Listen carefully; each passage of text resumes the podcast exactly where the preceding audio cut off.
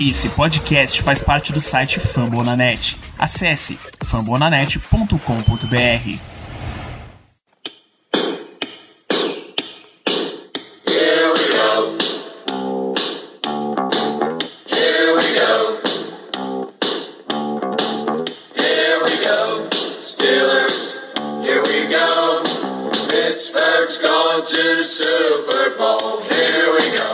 bem, pessoal. Vamos começando mais uma edição deste Black Yellow Brasil Podcast, uma edição com coração na ponta da chuteira, já diria o glorioso Caio Ribeiro. Vamos comentar as nossas impressões sobre esse Pittsburgh Steelers 20, Baltimore Ravens 19, jogo no Heinz Field, temporada não só na linha ali, temporada no ponto, também como temporada em uma jogada. Era parar o ataque de Baltimore e continuar com alguma chance, tomar a conversão de dois pontos e basicamente dizer adeus. Respirando aqui, sou Danilo Batista, tentando ser o seu host diante desse momento de incrível nervoso ainda, corações acelerados. Meu amigo Ricardo Rezende, tá respirando? Boa noite, amigos. Estou, estou tentando respirar aqui, né? Porque, foi o final de jogo bem, bem intenso. O Twitter foi bem divertido, eu diria, fazer esse jogo. Sempre é, né? Com esses seguidores maravilhosos aqui. Vamos lá, vamos lá, Danilo. Vamos lá, Pittsburgh Steelers 20, Baltimore Ravens 19 respirando, porque foi um jogo digno de Steelers Ravens, um jogo digno de FC Norte, com todo tipo de maluquice que acontece em AFC Norte, com esse tipo de loucuras, como fala o Felipe, com TJ Watt sendo clutch e em homenagem a tanto, tantas jogadas clutch, a gente passou uma semana inteira dizendo que, ou pelo menos eu, né, que o Steelers vinha sendo uma defesa dependente de big plays, dependente de sacks, de turnovers, e que isso não era sustentável. Bom, teve um jogo que apareceu, foi esse. A gente vai, claro, em destaques da partida. Você tem condições de dar um, panorama geral sobre o jogo, Ricardo? Da gente ir para individuais?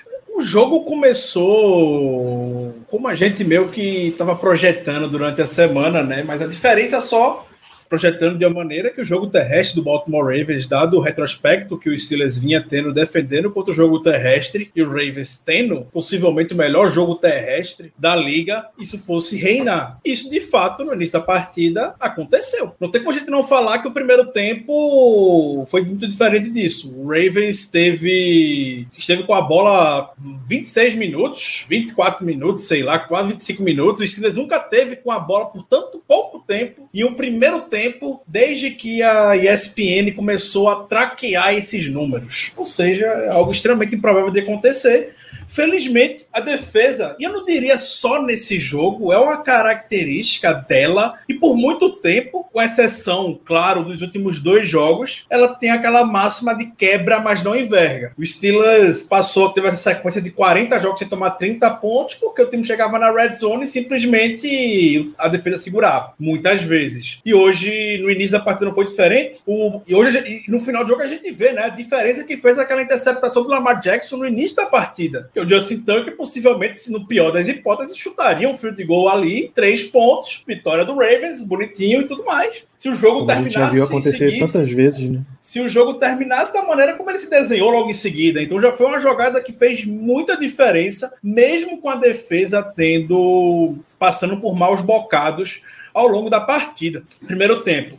Mas apesar disso, Danilo, a pressão chegou no Lamar Jackson de uma maneira que não vinha chegando nas últimas partidas. Não chegou contra o Chargers, não chegou contra o Bengals. Até se pode até recuperar o jogo contra o, o, Lions também, que a pressão não chegava. E a pressão hoje chegou bastante. O Chris Womley jogou uma partida assim, melhor partida dele com a camisa do Steelers de longe. Provavelmente na carreira inteira lei dele. do ex. É, uma, uma belíssima lei do ex. Belíssima lei do ex do, do do, Chris Womley. É, então, isso tudo e um menino novo também, né? Se a gente já puder entrar nos destaques, Danilo. Vamos, vamos entrar nos destaques. Começa com destaques positivos, é lógico, porque hoje, hoje a gente pode, até para compensar a semana passada. É. É, eu queria falar primeiro do menino. Tem tanta gente boa pra gente falar hoje. Acho que hoje é um dos dias que a gente tem que falar, claro. A gente, nesses momentos, evita muito falar de nomes repetitivos, como TJ Watt, Can Hill e tudo mais. Hoje a gente vai ter que falar deles, claro. Mas o primeiro que eu gostaria de falar, além do Chris Wormley, que já foi devidamente citado com seus três sacks e pressão constante, doutrinou ali na linha contra a linha ofensiva do Ravens o menino novo, o Montravius Adams, para mim, teve uma excelente impress primeira impressão, o Montravius Adams. Chegou essa semana do practice squad do Saints, desviou passe na linha de scrimmage, estava dominando ali no meio do campo. Você sentia que tinha alguma coisa diferente quando a corrida era curta. Quem era diferente era o Montravius Adams, aparecido camisa 57 ali. Então, é justo que a gente dê o primeiro biscoito da noite para ele e para o Chris Womley, que tiver, foram, foram grandes partidas, diria. Porra, ainda no tópico menino novo, eu, a gente precisa também dar um biscoitinho aqui para o glorioso John Leglu, né? Ah, sim, sim. do mais absoluto nada para entrar sim. numa completa fria e parabéns, cara. Parabéns. O final do jogo em part... Bom, primeiro o Ben Roethlisberger saiu limpo na partida, né? Não, ele teve Sim. um sec até mas basicamente limpo. Teve uma, uma quantidade razoável de tackle for loss, mas no meio pro fim do jogo, o espaço apareceu, né? Você conseguia ver Nagy correndo para 8, 9 jardas, você conseguia, e sem ser aquela forçada absurda que ele estava fazendo, você conseguia ver Ben Snell fazendo corridas boas no final do jogo. Quando o Silas estava ali tentando só gastar o relógio no final da partida. Então, um baita trabalho Leglu. Quando um linha ofensiva assim, jovem, não aparece aparece, você dá um, você tem que dar muito crédito. E quando um cara aparece como, aliás, não foi só ele, né? Trey Turner eu também vi perto do final abrindo muito espaço. Então, Demor bloqueando pro jogo terrestre foi algo maravilhoso. Ele é muito bom bloqueando com o jogo terrestre ele só vai passar dificuldade assim, novamente. Por isso que eu, eu tenho muita paciência com o Demore contra um pass rush de elite, que eu acredito que de 32 titulares left tackles da NFL, 25 iriam passar dificuldade contra o mesmo cara que, que Demore iria passar. Então, foi um grande, grande jogo do, do da linha ofensiva como um todo. É até uma coisa que vale lembrar sobre o John Leglu, que a gente brinca bastante, falando que ele é fim de festa da turma do Terrão. E ele, assim, ele é literalmente a quinta opção da equipe para a posição de guarda, porque sai o Kevin Dodson, aí tem o, o Jason Hassenauer, Joe Haig, BJ Finney e ele. Então, quatro. E Reig já é. é. improvisado, né? É, e Reig já tá ali improvisado, exatamente. Então o Leglu é fundo, fundo de roster mesmo. E ele entrou e entrou muito bem, entrou muito bem. Você não viu lá o Odaf jogando hoje, basicamente. Eu não sei nem se o Justin Houston jogou, sendo muito honesto. Justin Houston não tá no Ravens, né? Tá. Nem lembro. Eu nem sei se o Justin Houston jogou, porque eu não vi impacto nenhum do Justin Houston rapaz, ele consta só como um tackle. Justin Houston não fez nada, o Odaf lá, o, escolha rodada deles, que vinha tendo certo sucesso, também mal fez nada. O Bal, não sei nem se o Bal jogou também para você ver como é que a OL teve uma grande partida, entendeu? Que jogo, que jogo. É, acho que deles, quem apareceu mesmo de linha defensiva foi Brandon Williams, defensive tackle, e mesmo assim segurando corrida, né? muito mais do que grandes momentos. Foi, foi realmente um jogo bem emocionante. A gente vai respirando ainda aos pouquinhos, muito gostoso, Eric, ver expressões de Villanueva durante a partida. Ele que foi para Baltimore fez a barba também, ficou, dá uma. Além da camisa que ele tá usando, dá uma esquisitice, assim, ver ele de barba feita. Mas os, é claro que os dois grandes destaques, acho que a gente pode focar aqui, focar em Chris Wormley e em TJ Watt. A gente tinha expectativa de que os, a gente vinha até então com um, um sentimento de que se a defesa dos Steelers não aparecer para jogar, a gente não vai ter a menor chance, a gente vai ver Lamar Jackson correndo de novo, de novo, de novo, de novo e levando o jogo para eles. E eis que você consegue ter, mesmo com Lamar e o Ravens dominando o primeiro tempo inteiro, o Steelers foi aparecendo aos poucos. Chris Wormley tem, depende de onde você olha a estatística, 3 sacks e meio, 2 sacks e meio, TJ Watt com mais 3 sacks e meio. TJ Watt, não só isso, tem 4 tackles para perda de jardas, 6 QB hits, pressões que ele gerou e que deixaram Lamar Jackson completamente desconfortável a ponto de lançar interceptações, como a interceptação de Minka na red zone, grande momento momentos. Então, Foi o time que aparece nos grandes momentos teve... apareceu. É, só no primeiro tempo, o TJ teve sete pressões registradas em cima do Lamar Jackson. Isso é um absurdo. TJ Watt lidera a NFL em sacks, sendo que tem jogos a menos do que os demais jogadores. TJ Watt assumiu a liderança depois dessa partida porque, a não ser que revisem ao longo da partida, ao longo da semana, algum dado, e olha que se forem revisar, acredito que vai ser para mais, não para menos. Mas ele terminou com três sacks e meio, como você, como você falou, e aí até o JJ Watt, o irmão dele, já veio dar os devidos biscoitos aqui e fazer o caso para que TJ Watt é o Defensive Player of the Year, porque mesmo perdendo dois jogos e meio, ele lidera a liga em sacks por dois sacks de diferença. É algo, é algo absurdo. Sim, TJ Watt tava, não esperava que ele. A gente não pode dar TJ Watt, que isso deixa bem claro, né? Mas, pelo momento que o Steelers estava vivendo esses dois últimos jogos, esperava que, ah, paciência, né? Não vai ser esse ano, mas agora ele volta com absolutamente tudo para a disputa, porque o Steelers está vivíssimo. Então, TJ Watt, Defensive Player of the Year. Absolutamente. Tem uma, uma estatística circulando que só dois jogadores têm 65 sacks ou mais durante suas cinco primeiras temporadas. O número um é J.J. Watt, 74,5, e o segundo é T.J. Watt, 65,5 e contando, né? É, pesa muito a favor de Watt também que a, a concorrência dele para jogador defensivo do ano é Miles Garrett, que tem um calendário extremamente semelhante ao de T.J. Né? Por exemplo, ele vai ter que enfrentar esse Ravens e ter um baita desempenho contra esse mesmo Ravens. Ele não pode dizer, ah, não, o Steelers só pegou o joguinho fácil, é, sei lá, enfrentou o Jaguars e meteu oito sacks. Não, o cara saiu com três sacks e meio contra Baltimore, sabe? Então, isso dá vantagens e vantagens em cima. É, o Carlos, só para confirmar, pela ESPN, que pela ESPN, Ben tá com um sec, contabilizado ah, para zero jardas perdidas. Mas eu, eu, eu interagi foi, é, eu interagi aqui que foi nenhum. É, só mais um dado sobre o TJ Watt. O TJ Watt, ele teve... É, ele já é o jogador dos Steelers com mais sacks nas oito primeiras temporadas. Com a coisa dos Steelers. Watt só tem cinco temporadas. Este é um número absurdo. Assim, TJ Watt vai incinerar o recorde de sacks na história dos Steelers do James Harrison. Vai incinerar. Era James Harrison, pra mim ainda era de Lamar Woodley. Vai, não, o recorde de sacks na, na franquia do James Harrison. O DJ vai incinerar esse número. Era absurdo, super absurdo. Absurdo, TJ Watt. Absurdo o jogo que o TJ Watt teve hoje.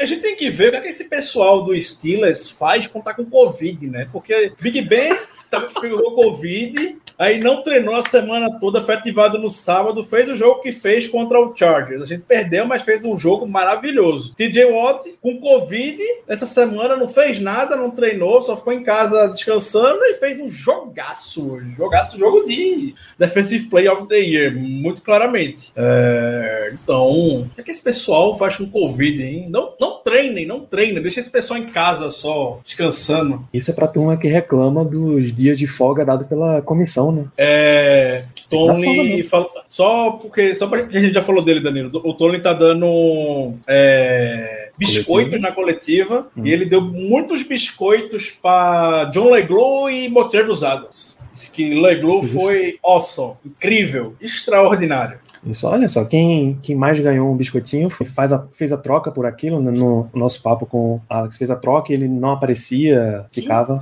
Quinta rodada paga já. Quinta rodada paga já. O investimento já foi pago por, pela jogada dele no final do jogo também. Deu a bola pra gente poder virar a partida, né? Exato, apareceu. E apareceu bem. É, você não viu, não viu grandes coisas, você colocar qualquer um contra Mark Andrews na liga hoje já é um negócio enorme. Imagina quando ele não só vai em cima do Mark Andrews, é uma terceira descida e ele consegue a jogada em cima a favor da nossa defesa. Então, por favor, é para isso que você foi trocado, não é para ficar fora do time, não. É para entrar e é para ir jogando. A gente espera que o Joe Hayden volte, lógico, mas é, quem tá entrando tem que desenvolver eu posso ter tendo errado, Danilo. TJ Watt tá dando entrevista agora. A gente tava falando, o que, é que esse pessoal faz durante com Covid, né? Eu imaginava que o TJ Watt ficava ficasse em casa. É claro, está Covid, você tem que se preservar, por mais que ele já estivesse vacinado, você fica em casa, se cuidando e tudo mais. Ele disse que durante a semana com Covid ficou fazendo bicicleta por horas em casa e correndo ao redor e correndo ao redor. Eu não sei realmente se é a casa deles, correndo ao redor de das árvores em um terreno de um hectare e meio, basicamente. Não sei o que ele quer dizer com isso, mas foi a declaração que pegaram do TJ Watt quando ele estivesse com quando ele estava com Covid. Então, é, esse pessoal tem alguma coisa de diferença. Peraí, um é- eu agora participo muita de- coisa, porque né? a minha memória, a minha memória tá meio... Eu botei no Google, é 6 Um mil metros são- quadrados. Não é Rapaz, possível, né? Eu vou, a, declaração, a declaração dele, segundo a Brooke Pyre, foi essa. Agora, se foi um modo de falar alguma coisa assim, eu não sei. Vou até, que menino corredor, porra. É até isso, compartilhar aqui a, a declaração da- dele. Pra ver se eu não tô doido também. Eu posso estar doido. Meu inglês tá meio, tá meio complicado ultimamente, sabe? Eu já, ia, eu já ia abrir a tela com o meu WhatsApp. Olha que beleza. Ah, rapaz. Depois de uma vitória de hoje, a turma perde até o rumo do WhatsApp. Aqui, ó. O que, o que isso quer dizer? Mete o zoom aí, Ricardo. Agora O zoom? com gosto. É.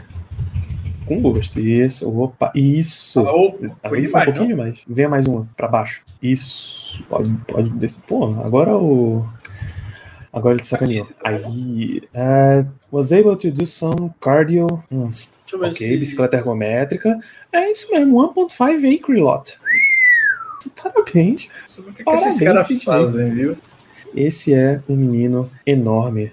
Essa não precisa nem ir para perguntas da audiência. Lucas não tem previsão de tweet e Alu Alu voltarem, tá? Tweet tá por volta. conta própria e Alu Alu não volta. Agora não volta. É, mais destaques, o cara que apanhou a semana inteira, o cara que foi a grande manchete da semana para os Steelers, Big Ben Roethlisberger, Ricardo, jogou, né? Jogou, um Jogou. homem jogando como se ele quisesse um contrato, mesmo depois de dizer que não, vai, não quer mais contrato. Jogou como ele vem. Como ele vem jogando. Eu diria, eu não sou tão maldoso assim com Ben Roethlisberger, como talvez muita gente seja. É, ontem o Adam Schefter postou no Twitter, né, que Big Ben já informou para ex-companheiros de time e para pessoas do Steelers que esta vai ser a última temporada dele na equipe, ou seja, estamos vendo os últimos jogos de Ben Roethlisberger no comando do ataque do Steelers. Felizmente, a última partida contra o Ravens foi uma partida digna de Steelers e Ravens e ele pôde aproveitar muito bem. O último jogo no Heinz Field está previsto para seis, caso o Steelers não vá para os playoffs, claro. Contra o Browns no Monday Night Football. É, então, aproveitar do jeito que ele está aproveitando. Ele vai aproveitar se horrores, ele vai xingar quem tiver que xingar. Hoje ele saiu pagando geral lá pro Rick Hilliard, que é o técnico do wide receiver. É, ficou puto durante o jogo, ficou falando que o pessoal do Ravens estava tava cavando lesão para poder parar o ritmo do ataque do Steelers. Então, foi um pacote completo hoje. E ele vai ser Pô, assim ele agora, o cancelou- temporada. Não teve um momento que ele basicamente desligou o ponto e começou a revisar jogadas com um médico dos Steelers? Com o médico, exatamente, com o doutor James Bradley, o médico do Steelers. Ele tocou foda-se. E o que eu pensava que era o Mike Sullivan, porque parecem, né? Mas não era. Teve que vir jogador do Steelers e falar não? que era o médico do Steelers. Rapaz. Ah, só uma última declaração de Tomlin aqui, ainda em Chris Wormley. Quando um time troca por um outro jogador dentro da divisão, mostra o que eles acham de você. No caso, o que o Ravens acha dele, porque é tão dispensável que você pode mandar para um rival e espera que ele jogue toda vez dessa mesma forma quando ele vê o Ravens, e é claro que toda vez a gente joga. É, Voltando para Big Ben, cara, executou as mesmas. Você disse bem, Ricardo. Ele jogou como vem jogando, executou as mesmas jogadas que ele vem executando. É, sequenciazinha de entrega para end around, para reverse, screens. De vez em quando solta uma bola um pouquinho mais longa, fora dos números, e vê o que acontece. Em várias delas, Deontay Johnson apareceu bem, em uma Chase Claypool apareceu ok, outras ele já não apareceu tão bem. O que achei do Big Ben apontar uma coisa diferente é que eu- hoje ele estava lançando umas bolas maravilhosas, ao contrário de pa- alguns momentos ao longo dessa temporada. Aquela bola pro Deontay Johnson foi possivelmente o melhor passe do Big Ben nessa temporada. Foi linda aquela bola Aquela que ele dropou, Johnson, né? que dropou, exatamente. Que ele infelizmente o Deontay Johnson veio a dropar. É o passe mais bonito que ele teve. Mas você eu não sei até que ponto é injusto, não é. É complicado, porque, assim como era a temporada passada, a gente segue com essa tendência esse ano, mas também não consigo pensar em outra coisa que não seja. O que, o que, o que dá certo, a gente fala que é o Big Ben que tá chamando, o que dá errado é o que o Matt Canada tá chamando. É basicamente isso que a gente vê, né? A gente olha. Dessa maneira. Então, é complicado, mas assim, eu, não, eu acredito que o Matt Canada, a relação com o Matt Canada e o Big Ben não seja algo nada mais do que profissional. Matt Canada tá dois anos, o Steelers sabe que não vai dar conta do ataque dele, então pronto. E, no, e novamente, a gente comentou algumas semanas atrás. O Matt Canada só trabalhou com menino até hoje. O Matt Canada só trabalhou com menino de 20 anos, 21 anos, e quem mandava no ataque era ele. Agora ele tá num ambiente completamente diferente e ele não vai começar uma briga com o Ben Roethlisberger. O de Haley possivelmente iria, né? Então, ele iria ficar dando as indiretas semana sim, semana assim nas entrevistas. Mas Matt tá na dele, tá quieto, deixa lá, introduz uns conceitos aqui e ali, vamos fazer uma movimentação pré-snap para poder ver se dá, enfeitar um pouquinho o ataque, vamos botar esse RPO aqui, que vem dando certo, vem dando muito certo. Então, essa combinação continue assim cada um no seu quadrado. E são mais alguns jogos da temporada para a gente poder finalizar. Mas destaque possível, muito bem dado para Brent Lisberger. A gente falou dele, e se a gente não falar, não citar o nome dele aqui como um destaque positivo hoje, a Melina acho que bate na gente. É isso, não? O, o grande ponto, o grande ponto agora é ele. Deontay Johnson foi fantástico. É um jogo de retorno de dos cornetados, né? Se, é, se a gente bateu semana passada em Deontay Johnson, aquela conversa de que a gente não daria contrato, tem muito mais do que só o nível de jogo, tá? Mas se a gente ficou falando que não daria contrato hoje, ele só faltou levantar a camisa com um chupa Black no Brasil. Porque o que jogou este homem foi uma enormidade. Absurdo. Apesar Absurdo. do gigantesco drop que era o touchdown naquele momento da virada, mais oito recepções, 105 jardas, dois touchdowns em 11 passes, inclusive uma para 29. Foi enorme, cara. Sim. Enorme. E, e, assim, a gente via o Deontay Johnson, o que matava muitas vezes ele é que ele tinha grandes jogadas, tinha o drop e o drop desestabilizava ele durante boa parte do jogo. Do jogo. Não à toa ele liderou a NFL em drops, pelo menos em quantidade, né? Porque talvez se a gente for ver por percentual, não necessariamente ele tenha sido por conta do volume de jogo que ele teve naturalmente. Mas tudo bem, isso é outro, isso é outro, isso é outro debate. E essa temporada ele foi o quê? Se foi o segundo drop dele, alguns, alguns sites dizem que ele não teve nenhum, outros dão um para ele. É o máximo que eu vi, um. E vai contar esse, de certeza, ou um ou dois drops na temporada. Mas o mais importante disso é como ele, na hora do jogo, respondeu a isso. Não se abalou, como ele se abalaria talvez temporada passada. Se recuperou muito bem. Big Ben confia demais nele, confia muito no Deontay Johnson e foi mostrando isso ao longo de todo o jogo e fez miséria a, rota que ele percorreu naquele touchdown para poder o Steelers virar o jogo foi coisa assim de outro mundo, é coisa de wide receiver elite, elite mesmo, muito elite a rota que o Deontay Johnson percorreu. E a Melly tá fazendo isso porque a gente ficou xingando o Deontay Johnson lá no QG e ele calou a boca da gente, mas a Melina ficou defendendo. É, um, um, dia a gente faz um, um, tour Black Yellow, que vocês têm acesso aos vestiários por alguns minutos, e aí vocês vão ver o que, é que acontece nesse grupo. Meu Deus do céu, se vaza o que acontece nesse grupo. Já diria Ganta Schweitzer, as pessoas ficariam enojadas. É, então a gente deu umas lapadas, principalmente depois do drop mega, um gigantesco drop que ele teve. Mas ele voltou e voltou enorme, assim, com muito é, estilo para ganhar o jogo. É, Danilo, só uma declaração agora do Can Hayward, depois do jogo na entrevista. Can Hayward ele elogiou o Montravius Adams disse que ele jogou muito contra o Ravens e que ele parece um menino muito especial. Chegou agora e disse que aí Tony foi questionado sobre isso. É claro que Tony negou e Tony ficou rindo disso porque essa história vazou, que foi justamente porque o Big Ben vai sair dos Steelers no final da temporada. O Hayward disse que Tony deu a bola do jogo para Ben Roethlisberger. É seu pô. Nada mais a falar, né? Nada mais a falar. Quanto a isso, não tenho o que dizer, ele absolutamente mereceu. Então, a gente já jogou uns biscoitos aqui, biscoitos em formato de homenzinho de gengibre, né? Afinal, estamos chegando perto do Natal. Para Chris Wormley, para TJ Watt, para Ben Roethlisberger, para Deontay Johnson, para Montrevious Adams, para Leglu e a linha ofensiva, para Kilo Witherspoon. Você tem mais destaques positivos aí? Hum, acho que a gente pode estender mais um pouquinho de destaques positivos e até talvez abrir para jogadores que normalmente não tem muita oportunidade de estar tá aparecendo aqui, podemos dizer. Mas eu gostei. O Zach Gentry fez duas recepções na campanha final da partida. Não é o que ele aparece mais, mas quando foi acionado, ele apareceu. Foi muito bem. O, o Najee Harris, ele, naquelas jardas necessárias, ele sempre consegue, parece. Sempre parece que consegue. Então, vale, vale destacar ele. Peraí, Ricardo, só um instantinho.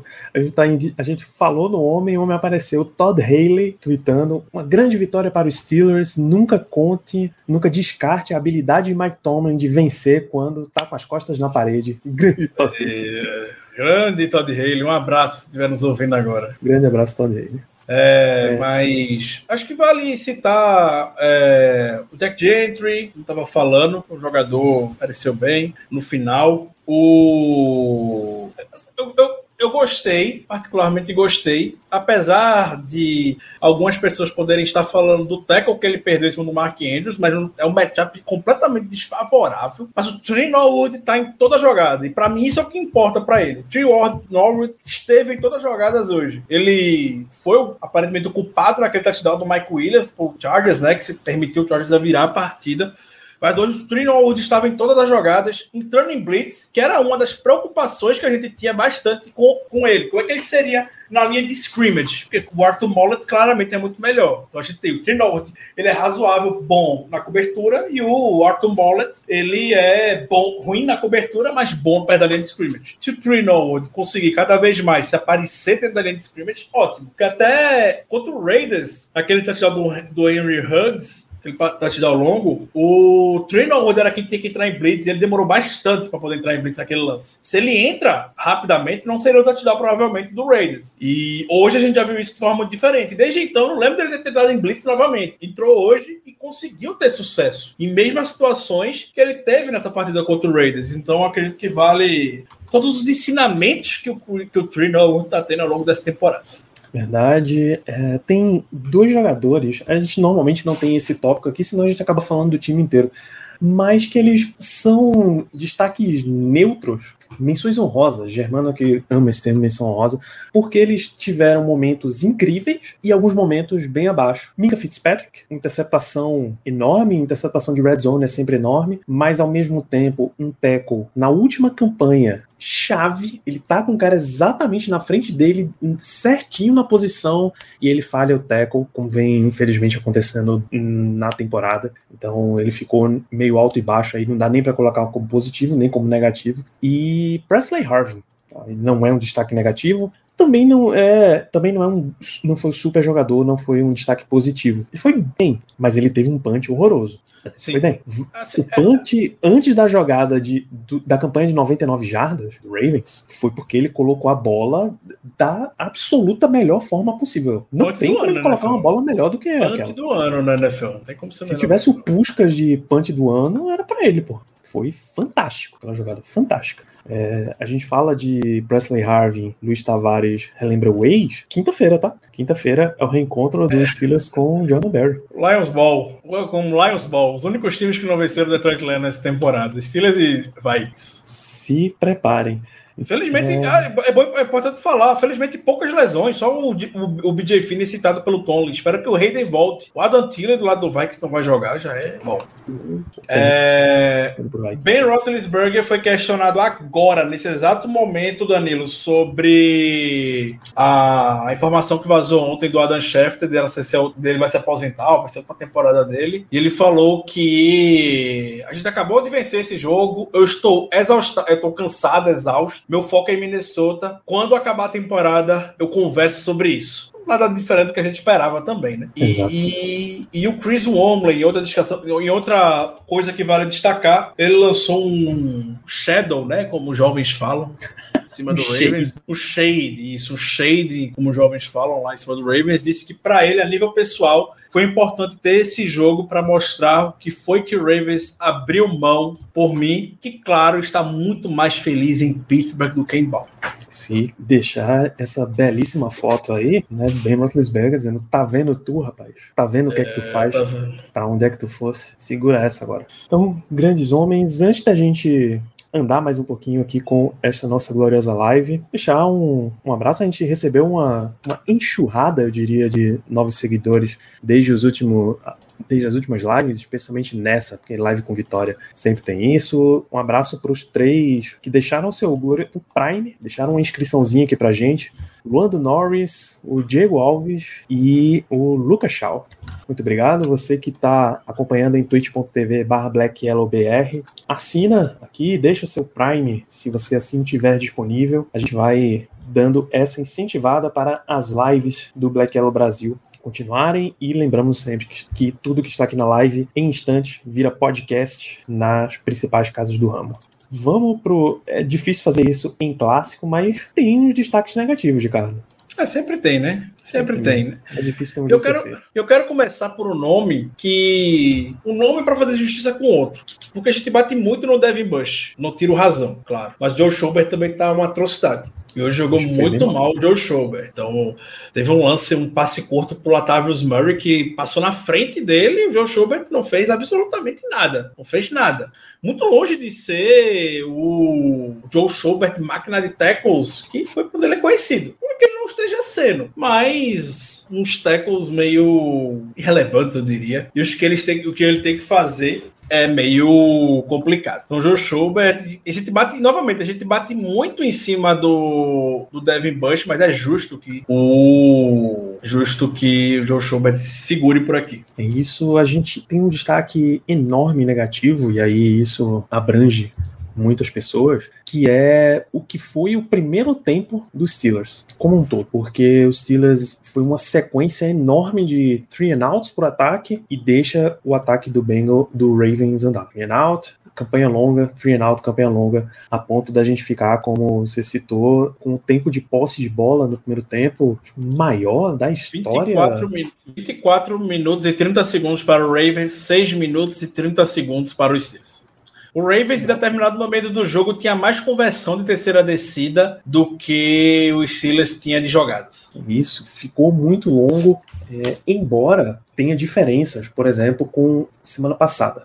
Semana passada, o Bengals, contra o Bengals, o Steelers não apareceu. Nessa semana, você via que tinha um esforço, mas que não era exatamente eficiente. Por exemplo, o Steelers o tempo inteiro deixava o Ravens em terceira descida e várias delas longas, para 6, para 7, para 8. O Raven, em conversão do próprio Steelers, começou 0 e 4. O Ravens avançou uma enormidade em terceira descida. Uh, eu tô até buscando a quantidade total. O Ravens foi 8 para 16, mas o começo estava bem mais forte forte do que, do que esse número indica. Foi de novo uma enorme quantidade de tackles perdidos, você precisava de três, quatro jogadores para parar os principais deles, principalmente Devonta Freeman e Mark Andrews, que são os dois principais do ataque. Lamar Jackson, sempre que ele queria, ele tinha espaço para correr, e aí foi abrindo, é, abrindo no jogo e abrindo o buraco nas nossas esperanças. Né? Você vai ficando, você vai perdendo a esperança quando o adversário começa a jogar mais e mais e mais, ter mais posse e a bola nunca volta. E na pequena janela que ela volta, você rapidamente devolve. Então ficou bem pesado. Esse é o tipo de culpa que não é um jogador específico, não é um treinador específico, mas é pro time inteiro. Quando eu digo não é um treinador, é um coordenador específico, né? Porque coisas que vão pro time inteiro, tem que bater nos, nos nomes mais no alto, né? Exato. Então foi bem duro de assistir é, o Ravens andando tanto. Eu tenho os números aqui, Danilo, de terceira descida do, do, do Ravens. O Ravens converteu terceiras descidas, uma terceira descida para 8, uma terceira descida para 10, uma terceira descida para 6, uma terceira descida para 7, uma terceira descida para 10, uma terceira descida para 6. Tudo em sequência. Não, não necessariamente sequência. Não foi necessariamente sequência. Foi ao longo do jogo. Ou seja, é o tipo de jogada que a sua defesa quer que o adversário esteja, porque não tá a uma corridinha fácil de ganhar, mas mesmo assim você vai cedendo, cara. É muito difícil ver isso acontecer, enquanto o Steelers teve várias situações melhores até que ele não conseguia converter. Vai frustrando. Pelo menos o time teve a teve um embalo para continuar na partida até o final. Sim. E só um, uma clareza que deram aqui sobre a casa do TJ Watt. O terreno da casa dele tem um acre e meio. Um hectare e meio, né? Não um acre, um hectare e meio. Ou seja. Peraí, é um acre mesmo, tá? Um hectare são 10 mil metros quadrados. Pô. Ah, então. Cultura, não sabia. Não sabia. Então é um acre mesmo. É, é um acre. Ah, então. One acre. Não sei se a tradução em português é um acre, mas é, tem diferença ah, nisso aí. Cultura, não fazia a menor ideia disso. Pensei que era um hectare mesmo. Eu fiquei chocado com isso, né? Mas a casa dele tem um acre e meio, então, vai. Não sei como é. Ah, a tradução para isso. Eu, eu imagino que, que Danny não, não deva estar tá em, em casa, né? Deve estar tá, deve tá na Islândia, porque Exato. o noivo tá com Covid. Não vai deixar ele correr ao redor da casa, pô. Falta, falta um, um pouco alguém para dar uma puxadinha na rédea de menino Trent Jordan. Nesse, neste caso específico, tá? Longe de mim bater o TMZ aqui e insinuar problemas conjugais na é... família Watt. Só uma coisa que alguém até chamou atenção para mim durante a partida. O Big Ben disse que com certeza o Ravens forçou aquele offside no final, da, no final do jogo. Já um pouco antes do 2 minute warning, é, o Ravens forçou o offside para poder dar o first down mais rápido para os Steelers mesmo. E Najee Harris perguntou se queria que ele ajoelhasse na linha de uma jata para não entrar na end zone. Não entrasse na end zone caso ele estivesse em posição de entrar, Najee Harris. Olha só. O que é um incrível a inteligência de jogo, né?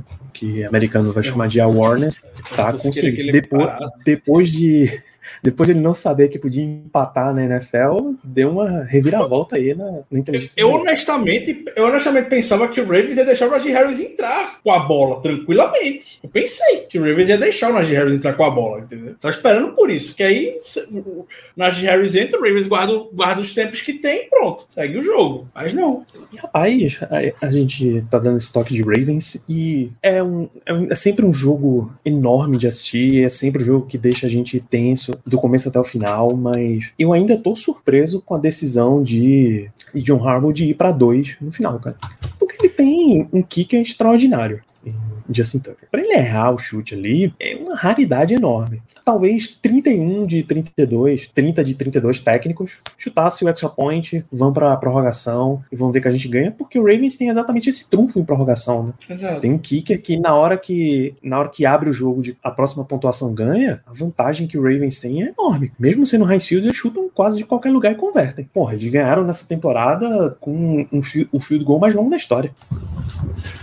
E, o Lamar, o Lamar Jackson tá falando agora sobre esse lance justamente. Claro que ele adorou ir para os dois pontos, não, não se arrepende, muito menos o Harbaugh. É se arrepende se arrepende disso. E o Lamar Jackson também foi questionado sobre o impacto do TJ Watt nessa jogada final que ele errou o passe lá pro, pro Mark Andrews, Mark Andrews fez a recepção. É, disse que o TJ Watt fez uma grande jogada e ficar parado na frente dele mesmo. O TJ Watt é muito maior do que o Lamar Jackson o próprio Lamar Jackson está falando isso. E ele teve muita dificuldade de ver onde é que o Mark Andrews exatamente estava podendo lançar uma bola uma bola melhor deu méritos para a defesa dos Steelers conseguiu parar a jogada. A sombra do Jay Watt assustou lá o, o Lamar Jackson, basicamente. Exatamente, Lamar Jackson, que, de acordo com relatos aqui no nosso QG, é o quarterback preferido de um dos filhos de Big Ben. Né? Ah, Lamar Jackson é muito legal. Porra, Lamar, eu, gosto, eu gosto de Lamar eu Jackson. Gosto, eu, eu, sou extremamente frustrado. É, eu sou extremamente frustrado por ter o, o Lamar Jackson enfrentado às vezes no ano. Porque é muito divertido ver o Lamar Jackson jogando. Dá muita raiva quando tá enfrentando a gente, claro, mas em jogos que não diretamente afetam o Steelers, é divertido ver o Lamar Jackson jogando. Ele é muito Com paciência. É, não, não, tiro, nem, tiro nem um pouco a razão do Lamar Jackson. Big Ben nunca perdeu o Lamar Jackson diretamente, né? Era pra pensar. Só foram dois jogos, Verdade. duas vitórias para Big Ben. Verdade. Apareceu até no começo que Lamar, acho que Lamar como titular tá 1 e 1. Não, peraí, essa estatística não tá, tá muito certa. Não. Lamar, Jackson, Lamar Jackson ganhou 2019, ele no Heinz Field, ele contra o Mason Rudolph tem, já tem, já tem muito mais, já tem muito mais jogo, pô. Esse 1 ano passado, realmente ano não sei passado, é. Ano passado ele não jogou no, no Heinz Field. Ano passado, quem Steelers, ano passado o Steelers varreu também. Isso, mas ano passado quem jogou no Heinz Mas quem jogou ano passado foi o RG3, porque o Jackson estava com Covid na semana. Ele não jogou, foi que teve milhões de adiamentos. Ou seja, é a segunda uhum. vez que o Lamar Jackson joga em Pittsburgh, como titular, né, claro. E aí ganhou um, perdeu outro. E, e confronto direto com o Big Ben. Foi ano passado em Baltimore e esse. Duas derrotas. Então, tá certo, tá certa essa história. Então, o nosso último momento aqui, em que a gente vai para perguntas da audiência, vou liberar as perguntas, mandar um salve para mais um inscrito, P1702. Eu tendo a imaginar o que aconteceu em 1702. Fica a pergunta. Não é fundação de nenhum time, porque aí tinha que ser time de rugby, porra. Pra ter, pra ter Pô, talvez é, talvez é aniversário dele, 17 de fevereiro. Isso a gente coloca em senha, não em username. Vamos ver o que é que vocês já mandaram pra gente nessa quase uma hora de live. É, perguntaram quem é o guerreiro número 77. É Leglu, John Leglu. John Leglu, grande John Leglu. A lenda dos Steelers, John Leglu. Eu espero que a gente não veja a outra lenda da Turma do Terrão, nosso glorioso Pridion, o Prombo. O Prombo. o grande Prombo. Deixa eu ver se tem mais um. Hum, Leglu. Carlos pergunta: ele é a cola que faltava nessa linha ofensiva? Se, trouxe, se tiver titular voltando, no caso Kevin Dodson, eu ainda prefiro Promissor. titulares. Promissor. Confiar, mas teve um, um cartão de visitas excelente, né? Promissor, extremamente promissor ele. Não, poucas coisas você pode pedir mais do que o cara entrar num jogo contra o Ravens com a temporada ali em disputa e você ter o desempenho que você teve. Excelente. E é isso. Tem, tem, tem muita gente, e aí eu não tiro a razão, claro, Danilo, que não é fã desse negócio de The Next Man Up, claro. Né? A gente questiona e tudo mais. Há situações e situações. Tem unidades que já estão uma desgraça, não vai ser mais um menino novo que vai chegar e vai acabar com ela, claro. Mas quando a unidade está funcionando bem, como a OL funcionou hoje, o Leglu não compromete, joga até melhor. diria que a filosofia do Next Man Up é exatamente essa. É isso, não dá para querer grandes coisas. É, teve uma pergunta mais à frente sobre Derek Tuska, por exemplo. O que é que ele fez para ganhar tanta, tantos snaps? Ele está disponível. É, Esse aqui é o rolê. É, ele é, sei lá, o outside linebacker 3, Eu, vejo ele mais do que, eu vejo ele mais do que o Taco Charlton, então. Mas hoje, especificamente, isso é contra o Ravens. Normalmente, o Steelers é muito com isso. Teve muita jogada com três outside linebackers em campo. Então, tava o Tuska, o Watt e o Highsmith, por exemplo. São muitas jogadas que eles fazem. Muito semelhante à primeira semana, né? Que o Melvin Ingram, o Highsmith e o Watt. Campo. Dá muito certo, geralmente. E com, com o Hayward para completar, né? Com o Hayward para completar, exatamente. Então, hoje foi basicamente isso. Teve muita jogada com os três em campo. Então, a situação dessa está tranquila com o Tuska. É isso. Luiz Tavares pergunta: Claypool é a sua decepção no ano, Ricardo? Não é a minha, não. Esperava mais. Esperava mais. Não, tudo bem, mas ele é a sua grande decepção do ano? Não, grande decepção não. Acho que o Claypool é uma mistura dele, claro, que não está jogando muito bem, mas também talvez a comissão técnica não botá-lo na melhor maneira possível, não dá muita posição para ele poder ter sucesso. O Claypool é muito bom quando joga pelo meio do campo, sai no slot e tudo mais. Tem muito sucesso assim, e a gente acaba forçando muitas vezes ele a ter sucesso em passe longo, como foi hoje, bola dividida e tudo mais. Acredito que falta um pouquinho também da gente poder aproveitar mais dos talentos, do talento do Clay, porque isso aqui é um grande mismatch quando sai no slot. Grandíssimo mismatch aí no slot, o Claypool é. E é onde ele deveria estar jogando de forma mais natural. Não querem botá-lo ali, então. Renato Cardona, essa pergunta que fica circulando aqui o tempo inteiro. Bem, renovação por mais um ano. Você segue na sua opinião de que você renovava? Isso vai vir toda semana, Ricardo. Com base. Assim, é difícil falar com a informação que vazou ontem do Adam Schefter, claro, né? As duas partes e os Steelers assumindo o compromisso que não vai atrás de um quarterback calouro, não vejo por que não. Eu, eu continuarei indo com o Big Ben. Mas não, assim, não vai acontecer, né? Não acho que. Com certeza não vai acontecer. Esse caso do Steelers chute a pau da barraca, fala, não quero o quarterback calouro, como o Jake Glider já falou. E o Big Ben queira voltar, por que não, né? Eu aceitaria. Bora saber que eu sou um dos únicos né, nesse barco. Exato. Eu, particularmente, não. Eu acho que aproveita esse momento, faz com toda a glória, porra, joga para dar a última campanha ali indo para playoff e tal e fecha fecha a conta, vê, vê qual é o próximo passo e vamos embora. Se você tiver condições viáveis de adquirir um high profile, eu não acho que o Steelers tenha. Você vai, se você não tiver, não vai, vai um médio, faz uma ponte, enfim, faz alguma manobra desse tipo. Mas não, o que eu não quero ver é o Steelers indo num cara claramente abaixo da média, vou dizer mediano, abaixo da média, e dizendo, não, é só esse cara e ele vai disputar com o Rudolph, vai disputar com Haskins e vamos embora. É só isso que eu não gostaria de ver. Mas o, a gente ainda vai ter muito tempo para falar desse futuro dos Steelers. Renato Timbó, esse Steelers ganhou do Ravens hoje, ganhava de Chargers e Bengals. Hum, do Chargers, talvez. Chargers, talvez o Steelers esteve bem perto de ganhar do Chargers, né? Se a pressão chegasse não. mais vezes e a gente não.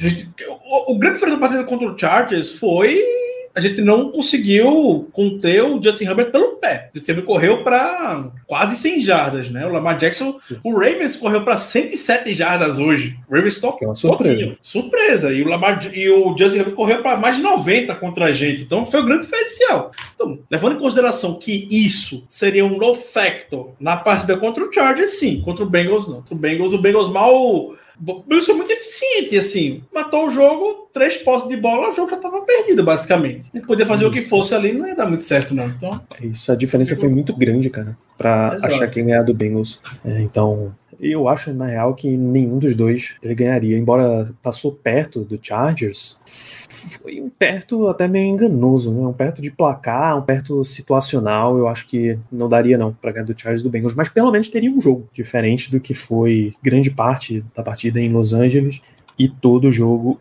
contra Cincinnati. Carlos, vamos ver mais Backyard Band nessas últimas semanas? Eu tenho certeza que sim. Menor dúvida, agora que ele tacou foda-se pra tudo. Com certeza. E assim, e, e, o Kendrick Green, alguém, não sei se foi o Kendrick Green realmente, ou se alguém ao longo da semana falou que até bloqueio o Big Ben tava chamando, o bloqueio da OL. Geralmente quem faz isso é o, é o center, né? E o Big Ben tava até chamando isso, então não tem a menor dúvida.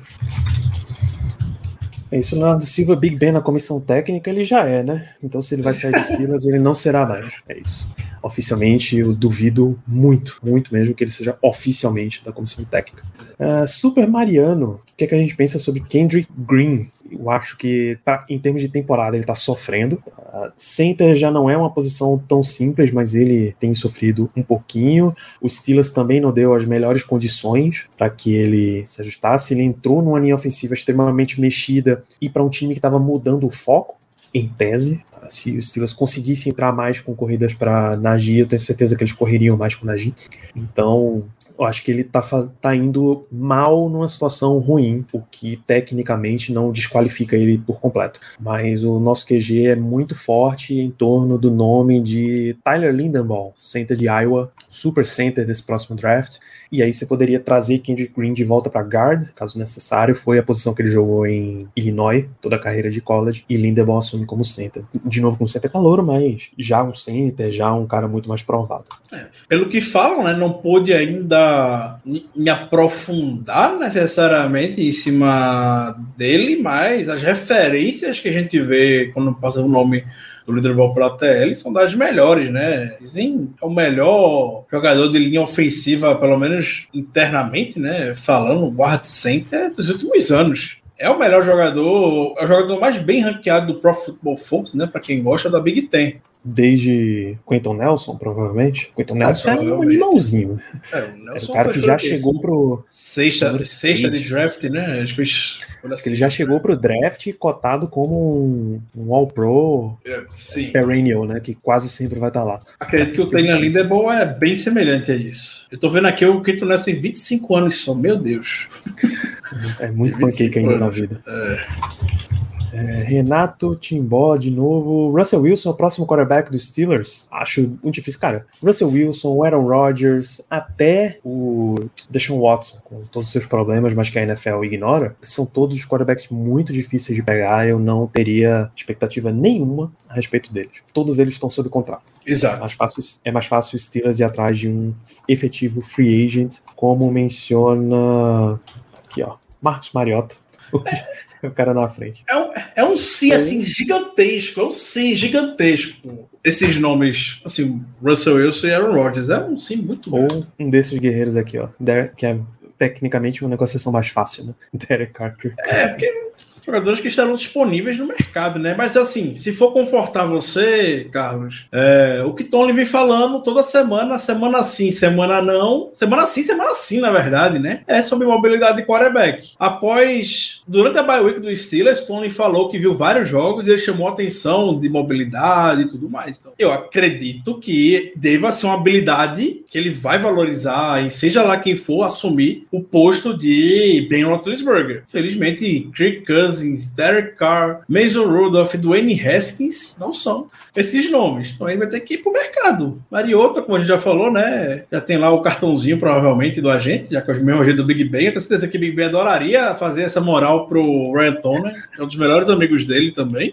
Porra, depois de escolher tanto coordenador ofensivo, agora escolheu o sucessor, né? É, exatamente. Tarot Taylor, né? São assim, são os dois nomes mais realistas, podemos dizer, porque são Sim. jogadores free agents. Você não vai precisar abrir mão de nada. Além do mais, assim, o Steelers tem um caminhão de necessidades no time, né? Poder ocupar. Você vai abrir mão, de, sei lá, duas escolhas de primeira rodada três escolhas de primeira rodada, como estou falando que é o que o Seahawks gostaria de ter para o Russell Wilson, não sei se o Steelers iria abrir mão de três escolhas de primeira rodada. Realmente não sei. É, Léo, Léo Lima, seu amigo Léo Lima cita Garner Minshew. Léo, falar para você que qualquer um dos dois que viesse de Philly, eu topava. Garner Minshew, Jalen, o Hurts. Eu topava os dois. O Jalen Hurts, eu topava tranquilamente, fácil. Tranquilamente. Tranquilamente. Os dois eu toparia. E o último é do Cardoso sobre Matt Ryan, é outro que que deve estar disponível aí. Cansado, mas. Cansado da situação de Atlanta, no caso, mas é outro que é bem difícil.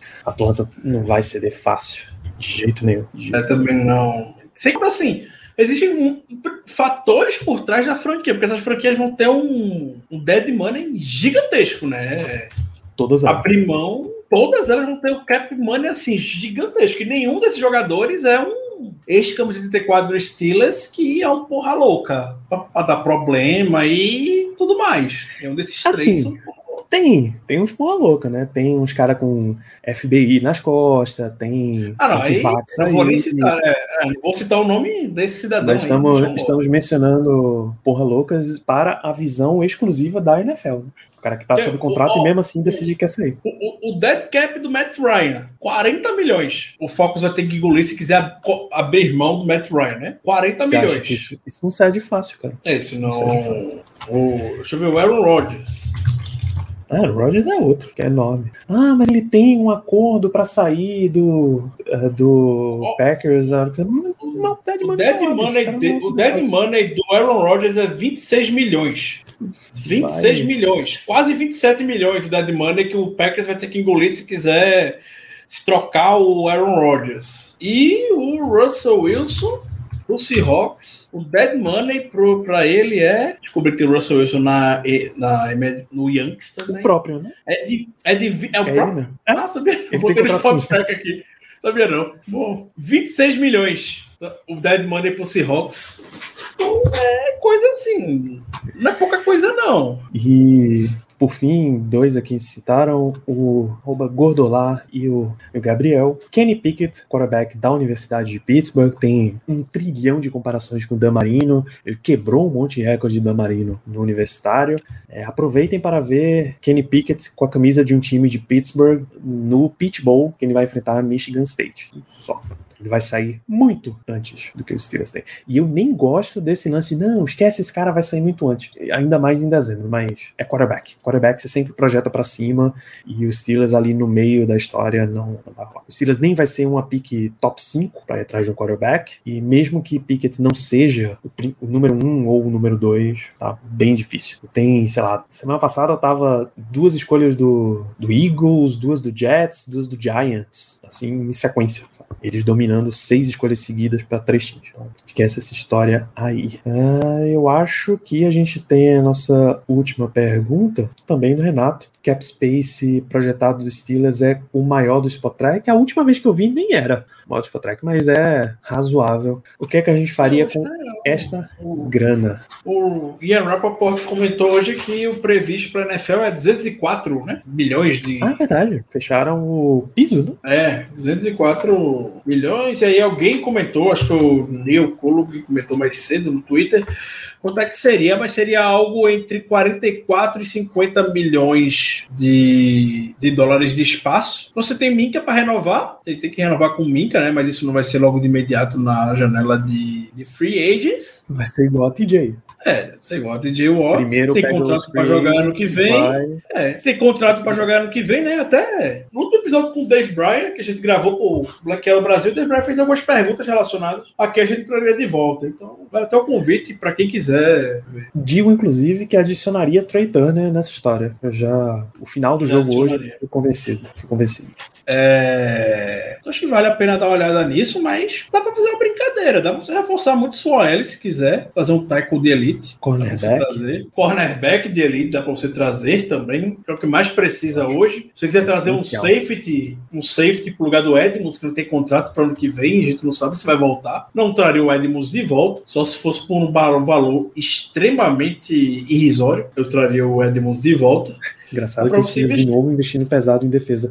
É, talvez um, um wide classe Isso, média. talvez- assim. É, e talvez um wide receiver. Eu acho que os wide receivers vão acabar endereçando isso no draft mesmo. Os Steelers, atrás do É, wide sei- receiver no sei que mercado, tem que ser alguém bem, bem, bem interessante, assim, muito seguro mesmo, e não vão pagar muito também por ele.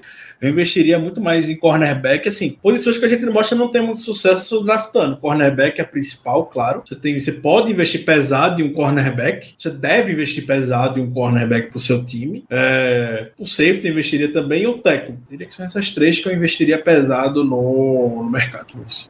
Léo, aí você tá de sacanagem, pô. Tu quer que o Steelers pegue um, um cornerback na primeira rodada? Pô, doido. Melhor ir atrás do veterano. Até quando o cara é bom, ele chega ruim aqui, se o Steelers for atrás dele. Eu também se, a- se Ari Bird fosse selecionado por qualquer outra franquia na NFL, eles seriam All Pro. Mas o coitado teve o azar de ser selecionado pelo Steelers, né? Então. É isso, pô, deixa, deixa quieto aí. Hoje o Steelers é projetado para ter a escolha 17, de acordo com o site Tankathon. Então, vai ter Vale, va- um é, vale ver aí os jogadores cornerback que estarão disponíveis no mercado direto, né? Não sei quem serão, mas sempre tem um ou outro. É isso. Quando a gente começa a falar de reforços para a próxima temporada, é sinal de que as perguntas sobre esse jogo específico estão esgotadas e é sinal que a gente pode fechar a nossa live, né, Ricardo? Suas considerações finais? Com certeza, Mais uma grande como- vitória? Confesso como está fazendo falta a água e o banheiro, que eu não fui, né? Me dei logo aqui, mas uma grande vitória. para Pittsburgh Steelers é isso. Pittsburgh Steelers, quando a gente menos espera que vai fazer alguma coisa, é quando mais surpreende. E quando a gente espera que vai fazer alguma coisa, é quando decepciona. Torcer para o Pittsburgh Steelers é isso. O jogo de hoje era gigantesco, como a gente já, já sabia. Steelers volta a ter campanha positiva, 6-5 e 1. Semana curta, agora contra o Minnesota Vikings. Essa semana, o Minnesota Vikings sem Dalvin Cook e sem Adam Thielen, muito provavelmente. O Steelers vem mostrando facilidade. Facilidade não, claro que não, não é a melhor expressão. Mas o Steelers vem mostrando ao longo dessa temporada habilidade para poder anular o principal jogador do time adversário, eu diria. A gente pode falar que contra o Bengals eles tomaram load de Jamar Jamar Chase fez nada. O problema foi os outros, né? T. Higgins apareceu muito bem, principalmente. Joe Mixon. A gente não conseguiu. Se a gente conseguir repetir essa fórmula contra o Vikings com o Justin Jefferson, a vitória estará minimamente bem encaminhada. Dois, dois pontos aqui para como considerações finais. O Renato recomenda a galera só ver o final do jogo de quinta. São dois times que decidem sempre só no finalzinho, né? Lions o. Stat Muse sai, lançou aqui, lançou a braba Vikings nessa temporada. Semana 1, perdeu para um field, é, perdeu porque errou um field goal decisivo na prorrogação. 2, aliás, porque tomou um field goal decisivo na prorrogação. Semana 2, perdeu um field goal. Semana 5, ganhou com um field goal da vitória. Semana 6, ganhou com um touchdown da vitória em prorrogação. Semana 8, perdeu para um touchdown faltando 51 segundos. Semana 9, perdeu para um field goal na prorrogação. Semana 11, perdeu para um field goal na prorrogação. E na semana 13, perdeu para um touchdown no estouro do relógio. E esse dado tem um asterisco, citando que é para o Detroit Lions. Esse é o adversário dos Steelers na quinta-feira. E fechamos mesmo esse programa com esse belíssimo comentário do amigo Léo Lima. Guardem a data, 5 de setembro, é o dia do nascimento do filho que TJ Watt vai fazer hoje à noite. Porque hoje tem. Esperamos que. Deus esteja em, em Pittsburgh. Eu acredito que não. Se ela estiver na Islândia, aí o bicho vai ser. Aí é mais complicado, né? Geralmente, sempre quando estão juntos, é um amor de cinema compartilhado nas redes sociais, né? Você não viu isso recentemente. Tô nem doido de entrar no Instagram da moça, da esposa de TJ Watt, né? Melhor me preservar com relação a isso. Eu nem cacife para isso. Então, é isso, olhar. Torçamos, torçamos para que a família Watts continue em toda essa união que eles vêm demonstrado que TJ seja agraciado com o prêmio de jogador defensivo do ano e não especularei muito mais além disso. Tá? Hoje a gente fecha com um sorriso no rosto, finalmente, depois de uma hora a gente consegue respirar e pensar em piadas, Tássia. Então, um grande abraço para todos vocês. A gente se fala aí no meio da semana em pré-jogo. Lembre-se que o Steelers agora joga na quinta-feira contra o Minnesota Vikings em Minnesota. Grande abraço e até lá.